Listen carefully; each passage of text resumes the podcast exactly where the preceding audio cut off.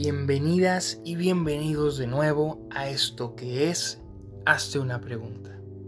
El día de hoy quiero poner un tema sobre la mesa, un tema que es de vital importancia, creo yo, para nuestro proceso de desarrollo como seres humanos, como personas, sobre todo de autoconocimiento.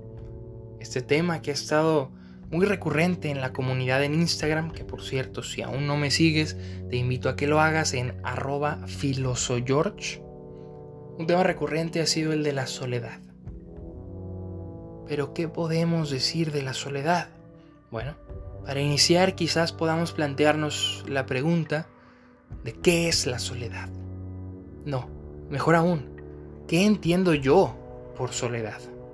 Porque a ver, mucha gente se plantea la idea de que la soledad tiene una definición universal, de que todos la experimentamos igual, pero déjame decirte, esto no es cierto. ¿Por qué? Porque la soledad se vive de manera individual y la soledad se experimenta en base a diferentes aspectos. Y aquí vamos. Hay algunos que plantean que la soledad se vive cuando uno no tiene a nadie cerca físicamente hablando. Por ejemplo, si yo salgo a caminar al parque sin haber invitado a nadie a caminar conmigo, yo lo haré solo, casi como sinónimo de individualmente. Esto, bien puede tener una parte acertada, no agota el concepto o el término de soledad. Te voy a decir por qué.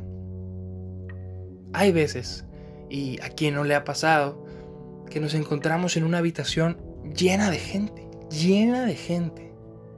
Pero a pesar de eso, nos sentimos solos. Sentimos que no encajamos y que no tenemos a nadie con quien hablar. Y más allá de hablar, a nadie con quien convivir. Y más allá de convivir, nadie con quien estar. Y esto es importantísimo porque este es uno de los conceptos que menos se ha tocado en la filosofía y que en opinión de un servidor es de los más relevantes, sobre todo en nuestra época actual. Este concepto es el de la presencialidad. ¿Qué significa esto? Bueno, es un concepto introducido tanto por Jean-Paul Sartre y Simone de Beauvoir que va marcando que lo más importante en relaciones humanas no es quizás eh, las etiquetas con las que nos definimos o la manera en la que interactuamos como tal, sino ¿Dónde ponemos lo más importante de la relación humana? Para ellos, en la presencia, en valorar al ser del otro. Valorar al otro. Y es que al final del día es lo que buscamos. O sea, si alguien está pues, en contra de esta propuesta, me dice, lo platicamos y vamos ahondando, porque la idea aquí es dialogar, pero lo más importante es desde esta perspectiva y lo que más añoramos, es alguien con quien estar. Y eso no implica estar físicamente cerca. Estar en un sentido de compartirse, compartirme, compartirnos.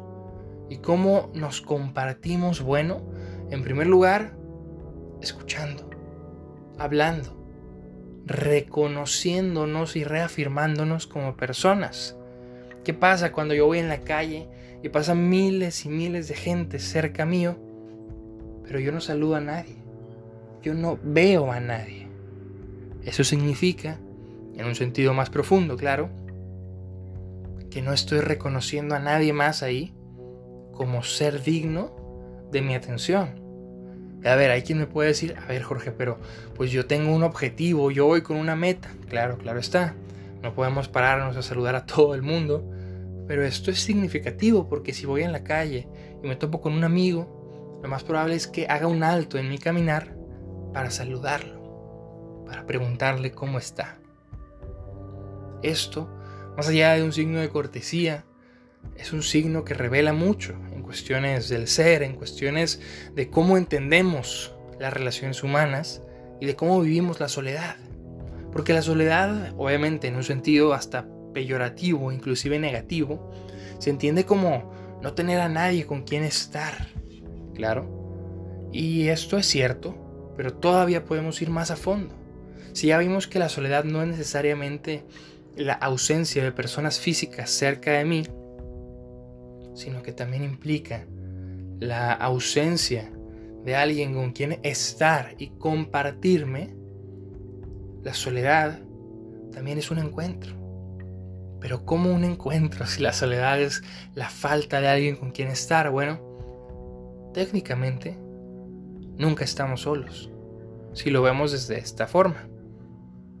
Nosotros cuando hablamos en nuestra mente, cuando dialogamos y confrontamos ideas, lo hacemos con un otro, aun y cuando ese otro soy yo. Nos despersonalizamos en cierta forma y nos hablamos a nosotros mismos. Esto se ve muchísimo en dinámicas espirituales, en una especie de retiros. ¿Por qué? Porque todo esto busca un diálogo conmigo. Si salimos a caminar al parque individualmente y buscamos una soledad introspectiva, una soledad del conócete a ti mismo griego, el notice autón en griego, estamos buscando no alejarnos de otros, sino acercarnos a nosotros. ¿Ok? Hasta aquí vimos que la soledad puede tener tres ángulos. El primero, la soledad física. Yo salgo a hacer algo de manera individual, sin buscar a alguien más. Luego, una soledad que se priva a sí misma de estar con otros, de vivir la presencia del otro de simple y sencillamente estar. Esto se ve mucho en los amigos, ¿eh? Y en parejas incluso. Porque decimos, a ver, hay gente que está triste, yo no sé qué decirle. Bueno, simple y sencillamente tienes que estar. Tu presencia tiene que estar junto a la otra. Es una cuestión de ser. Y un tercer ángulo es el ángulo introspectivo. La soledad que se aleja para encontrarse. La soledad que rehuye del ruido, como diría Schopenhauer, para encontrarse con los pensamientos. Rehuye de las conversaciones con otros para conversar conmigo. Es este encuentro con el yo que solo se da en soledad y que solo se va a reafirmar cuando me encuentre con el otro. Es un proceso. Primero me conozco a mí para poder presentarme a los demás. Primero valoro mi presencia para valorar la del otro. Y cuando me falte el otro, podré volver a mí. ¿Qué opinas de esto? ¿Qué piensas? ¿Estás, no estás de acuerdo? ¿Tienes dudas, inquietudes, preguntas, comentarios? Escríbeme en Instagram, arroba filosogeorge, y lo platicamos, lo dialogamos siempre en busca de la verdad.